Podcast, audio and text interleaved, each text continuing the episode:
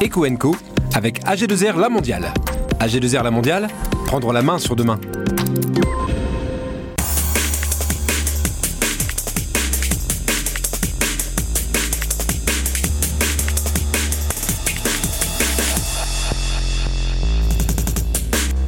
La pénurie des matières premières transforme la construction en véritable casse-tête. Allongement des délais d'approvisionnement, hausse des prix, des chantiers qui prennent du retard. François Dutilleul, le PDG de Rabot Dutilleul, est l'invité de Yannick Boucher. Billy. Billy, c'est une marque de vêtements made in de France. Elle est biologique, elle est créée en famille, la famille Lecomte à Corbie. Alors nous recevons Marie-Sophie Lecomte, cofondatrice de la marque. Et puis Nicolas Brienne, le nouveau patron d'Eura Technologies, l'un des premiers accélérateurs du numérique en Europe. Il est avec nous parce que Eura Technologies, c'est à Lille et nous parlerons relance avec lui. Bienvenue, c'est Coenco.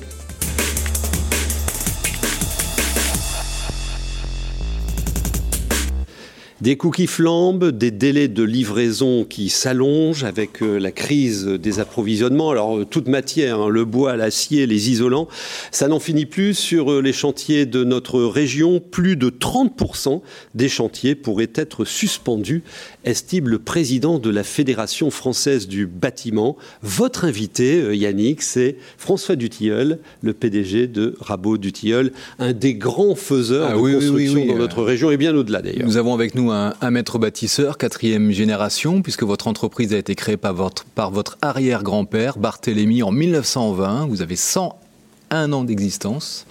Et euh, vous vivez une situation tout à fait particulière cette année, puisqu'effectivement, comme le rappelait Jean-Michel, on manque de tout. On manque de tout sur les chantiers, on manque de tout, les rails pour les placos, euh, je ne sais pas si ça va jusqu'au vis ou au fil électrique, mais en fait, ça rame depuis le début de l'année.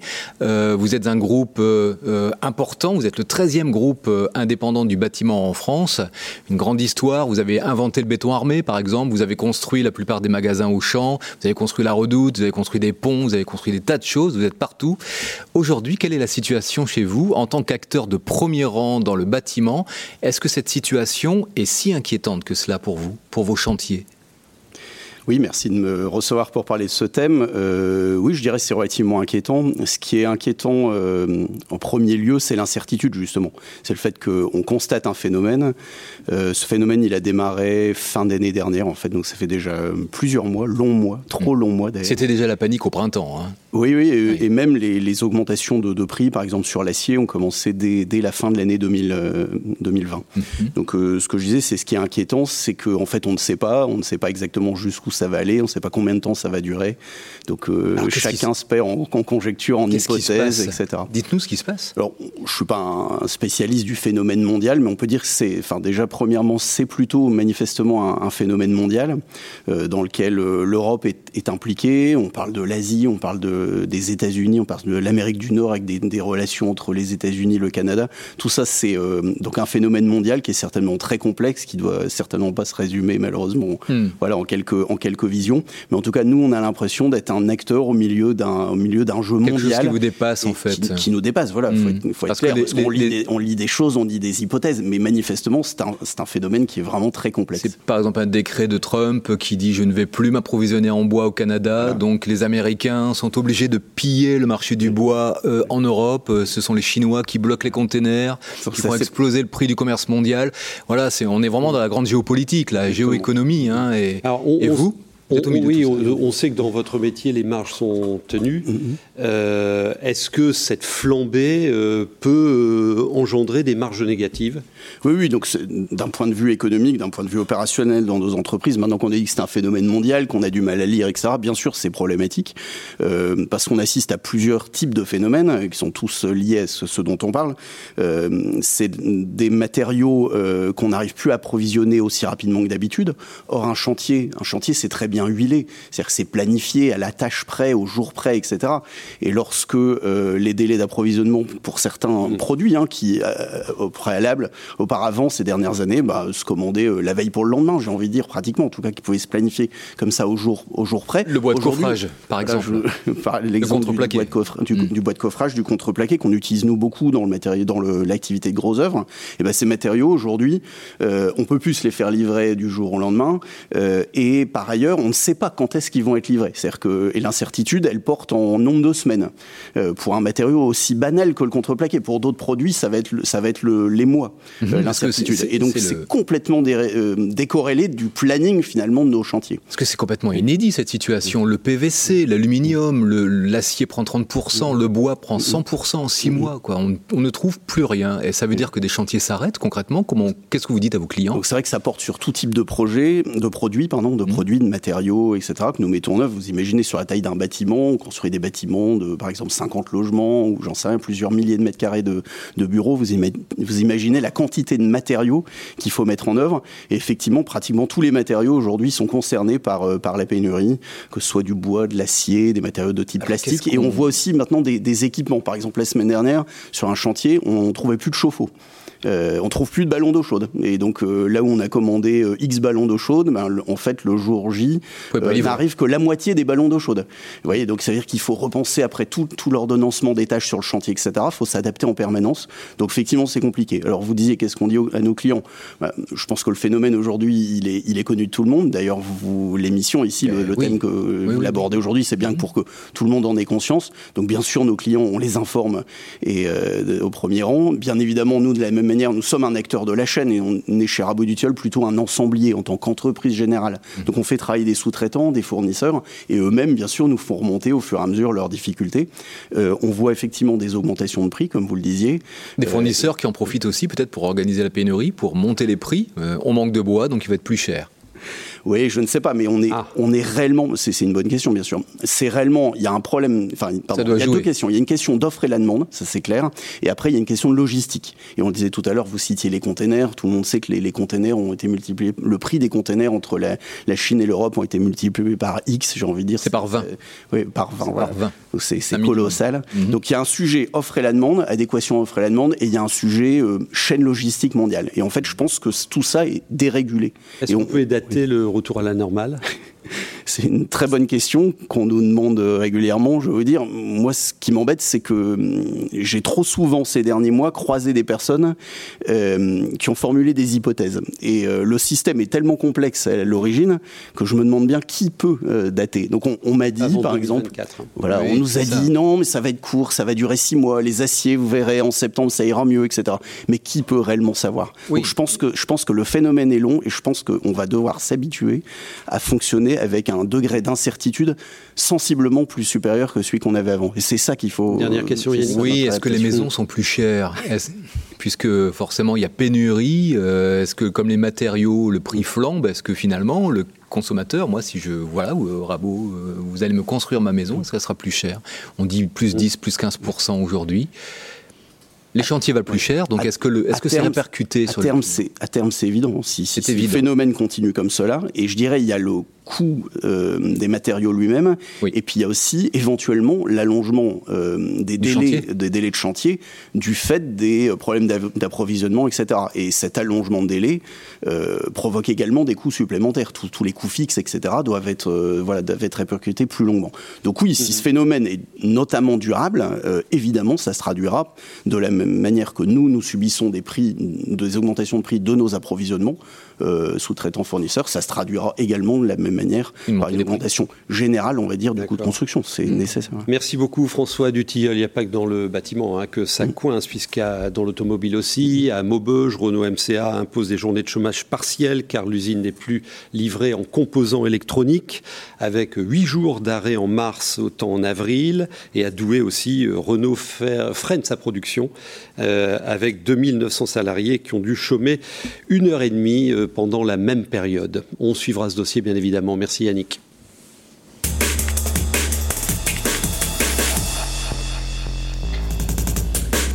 La crise sanitaire a favorisé l'engouement pour les camping-cars, les véhicules de loisirs. Chez Lestringuet, l'entreprise de camping-cars basée à Beauvois en Cambrésie, eh ben, les immatriculations approchent les 30 000. C'était 20 000 seulement il y a trois ans.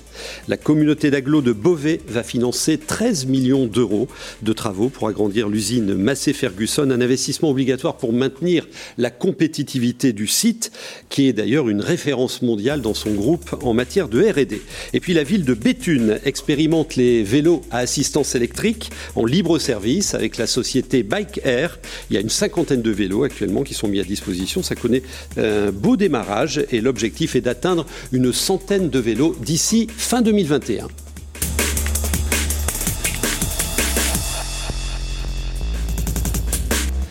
Marie-Sophie Lecomte, elle crée, mais elle ne crée pas seule, elle crée en famille. Euh, vous y êtes mis à plusieurs pour euh, lancer la marque euh, Billy. Alors, cette marque, c'est une marque de vêtements responsables, vous nous la décrirez dans, dans quelques instants. comment ça se passe, la, la, création d'un projet d'entreprise en famille? Il y a vous, il y a votre frère, votre maman, enfin, vous y êtes tous. Hein. voilà, oui, c'est ça. Billy, c'est une marque de famille qui est née il y a un an. Et euh, c'est un réel projet, une réelle expérience de vie. Je pense que, ça mérite, euh, euh, vraiment de s'y pencher et de tenter l'expérience. Si, des personnes hésitent, je leur conseille grandement. On, nos liens sont, sont, davantage soudés et puis, et puis on apprend à se découvrir, à entreprendre. J'ai beaucoup mûri et je pense que mes frères également sur ce projet et on a beaucoup évolué. Et, euh, et, je pense que c'est important mm. aujourd'hui de, de, penser à demain et, et de, de, de, voilà, de donner vie à nos projets et nos idées. Alors Billy, c'est une marque de vêtements éco-responsables. Notez d'ailleurs euh, l'adresse du site, hein, euh, puisque c'est de la vente en ligne. Donc partage des tâches est, très clair. Hein. Vous êtes plutôt créa, la ligne de produits. Vos frères font quoi? Alors, euh, mes frères, euh, oui, c'est vrai que le partage des tâches est assez clair et défini parce que sinon, euh, c'est un petit peu le fouillis et nous, c'est important que tout soit organisé pour que, pour que Billy puisse voir le jour. mon frère Paul, donc mon premier frère, est responsable des stocks et de tout ce qui est la gestion interne. Et mon deuxième frère Louis, lui, gère plutôt le site, les retours, la logistique derrière. Et moi, oui, c'est plutôt la communication, le marketing. Et après, on, se, on a des suppléants, c'est-à-dire que moi, je suis souvent en binôme avec Louis euh, pour les réseaux, vice-versa. Voilà, en fonction de nos, nos activités en parallèle, on, on essaye euh, chacun de, de, de s'aider et, mhm. et de, de se supporter mutuellement. Alors, euh, la famille est à Corbie, euh, c'est euh, dans, la Somme.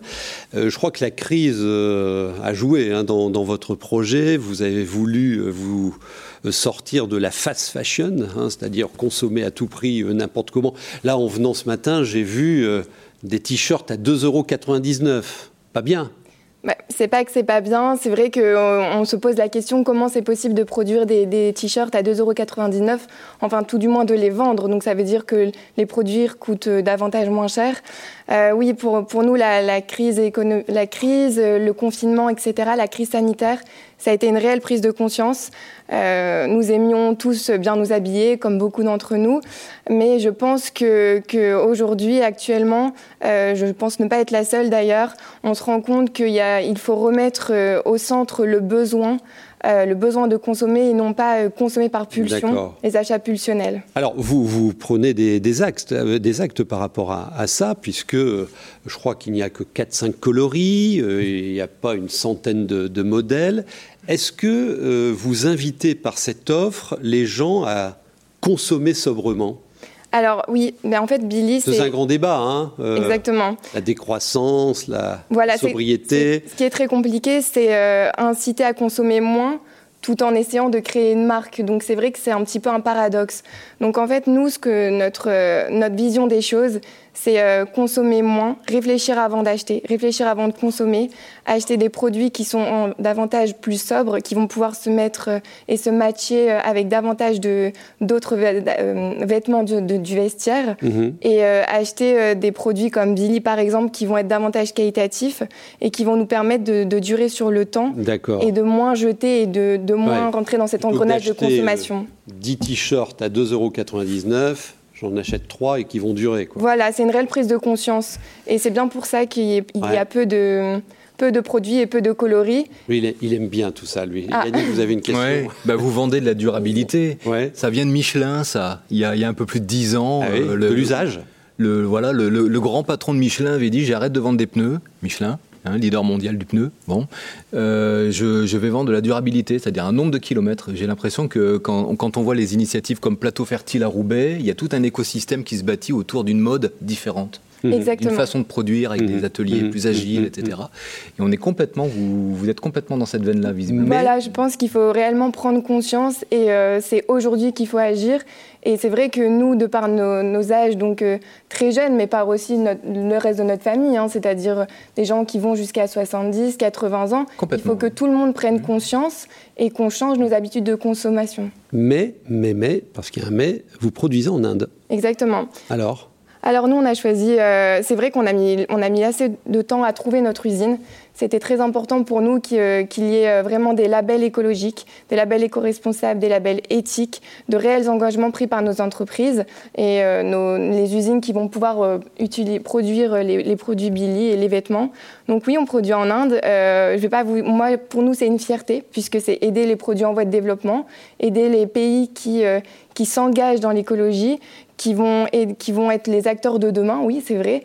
Euh, par ailleurs, voilà, nous, on, nous sommes ouverts à, à toute, euh, à tout, euh, tout ce qui pourrait nous aider à, progresser, et notamment le Made in France, puisque nous produisons... Donc vous pourriez relocaliser. Alors nous produisons, euh, nos matières premières sont issues en effet d'Inde, mais nous avons aussi un atelier parisien, où nous, nous, finissons la conception des produits, où nous imprimons euh, en France et nous cousons également en France, et les envois sont faits en ça France. Dans, dans les Hauts-de-France, une dernière question, comment va le business? Parce que c'est tout récent. Hein. Exactement, donc le business, bah, ça va plutôt bien, d'ailleurs vous m'invitez ici, donc c'est plutôt bon signe donc je vous en remercie énormément.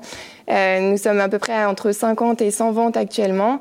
Et puis voilà, euh, chaque euro est réinjecté dans l'entreprise pour euh, développer Billy et, nous espérons que, que ce sera grandissant et, florissant pour, pour la famille. Alors, nos, nos, invités, là, si, si l'un veut, réagir à ces nouveaux modèles, là, et portés par des entrepreneurs de, on peut dire votre âge? Oui, 23 ans. 23 ans? Je, trouve ça fascinant parce qu'en fait, je, je vais peut-être faire le vieux con à 32 ans. Ah ouais, Ma génération, quand on sortait il y a 10 ans euh, de la fac, c'est tout le monde voulait aller bosser pour un grand groupe euh, mm. euh, de consulting, une banque, etc.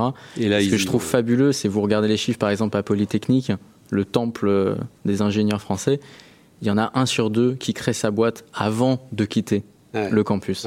et, moi, ça, me, enfin, je, trouve ça fascinant et super enthousiasmant d'avoir des projets comme celui-là, qui sont des projets utiles. On crée pas pour créer, on crée pour être utile. Billy, durable et familial, ben, bonne chance. Hein. Merci à vous. Notez à nouveau le, site si vous êtes intéressé par, euh, par ce produit et puis revenez dans, dans les Hauts-de-France. Hein. On a besoin de vous, de jeunes entrepreneurs. Avec plaisir.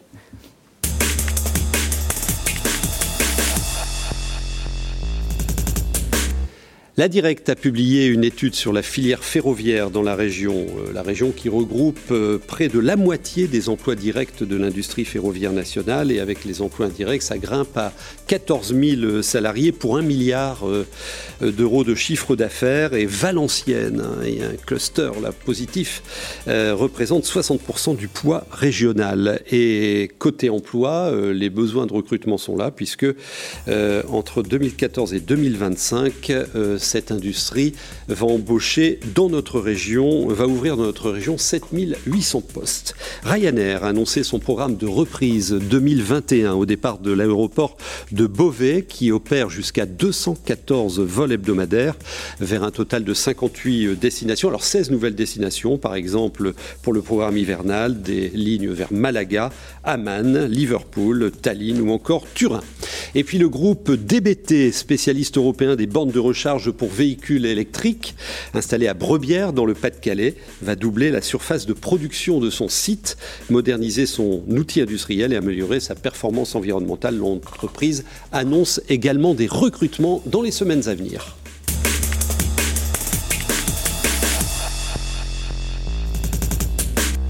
Nicolas Brienne, J 50 50 jours précisément que vous avez pris la présidence d'Eura Technologies.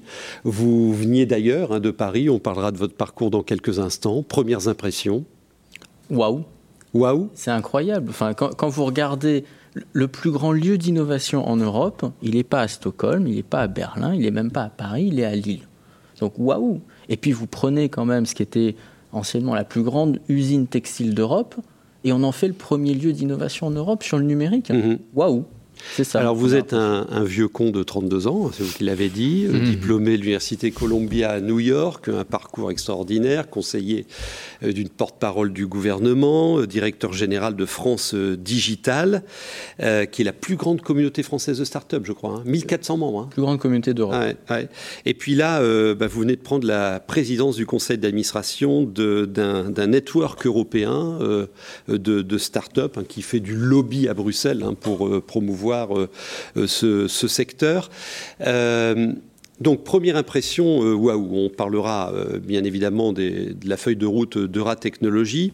Euh, votre cheval de bataille, c'est de faire émerger des champions européens du numérique. Est-ce qu'il y a des champions en devenir, au moins européens, Eura Technologies? Et quels sont-ils? Il n'y a que ça. En oh. fait, moi, j'aime bien regarder à l'échelle d'un écosystème.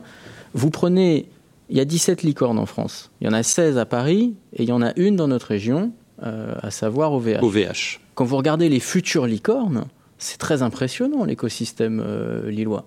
C'est très impressionnant. Vous prenez Vadé Secure euh, en cybersécurité, vous prenez Exotech dans, dans l'e-commerce et dans le retail. vous avez des superbes pépites. C'est très très très impressionnant. Et donc Euratechnologie, juste pour le rappeler, on produit deux fois plus de startups chaque année à Euratechnologie qu'à Station F ah oui, c'est très impressionnant ce qui, ce qui se passe. Oui, ça faire de la com alors. Ah, euh, effectivement, Monsieur euh, en, termes de com et de marketing, euh, deux fois plus que grand faiseux, petit diseux, c'est la, devise de Ratechnologie. Ah, vous avez déjà. en plus, je crois que ça attire beaucoup les Parisiens. Ça attire beaucoup les Parisiens puisque Paris, c'est un écosystème très fort, très dense mais les gens sont invisibles à Paris, alors qu'à Lille, ils sont dans la lumière quasiment. Ils peuvent avancer plus vite, peut-être. Je dirais pas que la culture à la technologie, c'est de se mettre dans la lumière, mais si je prends la plus belle start-up aujourd'hui de notre mhm. incubateur euh, FinTech, qui s'appelle Trading, ils ont levé 10 millions d'euros. On les connaît. C'est euh, deux euh, anciens qui débarquent de Londres, ils sont passés par Station F, ils n'ont pas mhm. trouvé ce qu'ils voulaient, et ils arrivent chez voilà. nous. Alors, Euratechnologie, c'est 120 000 mètres carrés d'intelligence. ce qui est original, c'est que vous pousser les murs, hein, puisque vous êtes aussi implanté avec des partenariats territoriaux à Blanchemaille, à Roubaix, à Saint-Quentin également dans le domaine de l'intelligence artificielle, à Willems pour euh, tout ce qui est euh, tech dans le domaine de, euh, de l'agriculture. Quels sont vos, vos ingrédients, vos secrets pour vous confirmé comme leader européen, parce que euh, quantitativement c'est le cas, hein, euh, leader européen d'accompagnement des startups il faut, prendre le projet à l'origine de ce qu'est Euratechnologie. Euh, Euratechnologie, bah, c'est une friche industrielle, personne n'en voulait. Et grâce au numérique responsable, on transforme tout un territoire. C'est exactement pour ça qu'on est à Roubaix, l'ancien siège de la Redoute. Pas grand monde n'en voulait. Euh, et grâce au numérique responsable, on transforme un territoire, on transforme un quartier. Et cette expertise, on parle de Saint-Quentin, on parle de Willems, mais moi je peux, je peux encore euh, dézoomer. Euh, elle est cherchée partout en Europe. Mhm. il ne se passe pas une journée à technologie sans qu'on ait une mairie en Europe de l'Est, un pays, un gouvernement au Moyen-Orient qui nous demande comment on a réussi ce prodige de transformer un, quartier en l'espace de 10 ans grâce au numérique responsable. Et j'insiste là-dessus, l'ADN de Ratechnologie, c'est pas de faire euh, l'entreprise qui va faire des centaines de millions d'euros en maximisant les taux de clics sur des bannières publicitaires, c'est du numérique utile, du numérique responsable. Utile pour les gens pour les gens. Utile pour la société. Pour un territoire, pour les gens. Et pour l'économie. Euh, alors, euh, vous projetez à, l'international avec vos, vos activités. Vous souhaitez créer 20 000 emplois dans, dans la région autour de, ces activités. Vous lancez un, premier fonds d'investissement, ça c'est nouveau. Euh, alors vous pouvez nous le décrire, Ratech Venture? En fait, ce qu'on se disait euh, en regardant le paysage de l'investissement dans, la tech, donc le capital risque, euh, vous avez 95% des fonds d'investissement euh, français qui sont basés entre l'avenue de l'Opéra à Paris et l'avenue des Champs-Élysées à Paris. Mhm. Et on se dit, euh, on, aura toujours du mal à courir le 100 mètres. En fait, on va courir le 110 mètres et nous, les boîtes lilloises, là où les boîtes parisiennes courent le 100 mètres. Le 100 mètres. Donc forcément, il y en a qui vont plus vite que d'autres. Et donc, on s'est dit, il faut impérativement qu'on soit capable d'avoir un outil de financement pour, se muscler. qui soit musclé. Et donc moi, je, l'annonce, hein, je, le dis, je le crie haut et fort, nous aurons le plus grand fonds de préamorçage d'Europe continentale à Euratechnologie.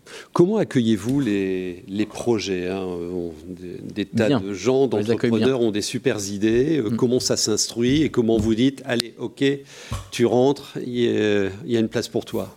Je crois que c'est très important en fait qu'un un entrepreneur, une entrepreneur, euh, quand il ou elle arrive à Euratechnologie, soit en adéquation avec les valeurs d'Euratechnologie. Donc je disais, le numérique responsable, c'est très important. Est-ce que ton projet est là pour changer la vie des gens, pour changer un territoire, ou est-ce que tu es juste là pour faire une levée de fonds? Ça, c'est fondamental. Et puis, il y a un accompagnement Euratechnologie qui est unique au monde. Il faut le savoir. Stanford University, la célèbre université californienne, a qu'un seul partenariat en Europe continentale, c'est avec Euratechnologie. Et donc le niveau d'accompagnement qu'on va vous apporter sur un projet, il est au moins aussi bon que ce qu'on peut retrouver dans la Silicon Valley. C'est ça qui fait la différence. En quelques secondes, faites-nous rêver. Quelles sont les, futures idées numériques responsables qui vont émerger dans les mois à venir de, depuis Euratech J'étais très surpris de voir qu'il n'y avait pas un seul incubateur sur la planète qui euh, allait vers une stratégie zéro carbone. Et donc, je le dis, nous serons le premier incubateur au monde à atteindre le zéro carbone. En quelques secondes, une dernière question avec Yannick. Ah bah c'était pas prévu, mon cher Jean-Michel. Alors, mais, euh, mais oui, donc euh, je vais euh, je vais vous poser cette question qui est un peu plus politique.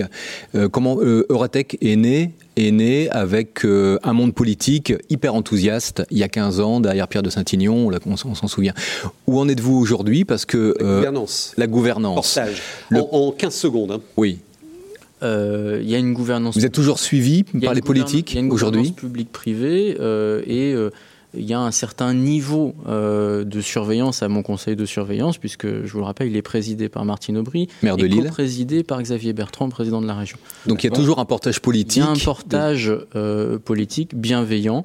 Néanmoins, je vous rappelle, 2017, il y a eu euh, ouverture du capital au privé. c'est a priori le sens de l'histoire. C'est un peu pour ça, voilà. Entre autres. Mais bonne chance à vous et bienvenue dans les Hauts-de-France. Merci à vous de nous avoir suivis pour cette reprise. Vous avez des infos économiques, vous me les envoyez à cette adresse là qui s'affiche tout de suite. Et on se retrouve à Icanic. On sera ensemble avec plaisir toute l'année. On se retrouve la semaine prochaine. Merci.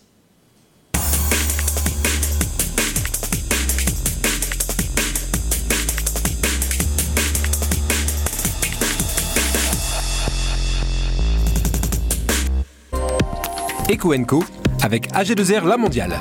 AG2R La Mondiale, prendre la main sur demain.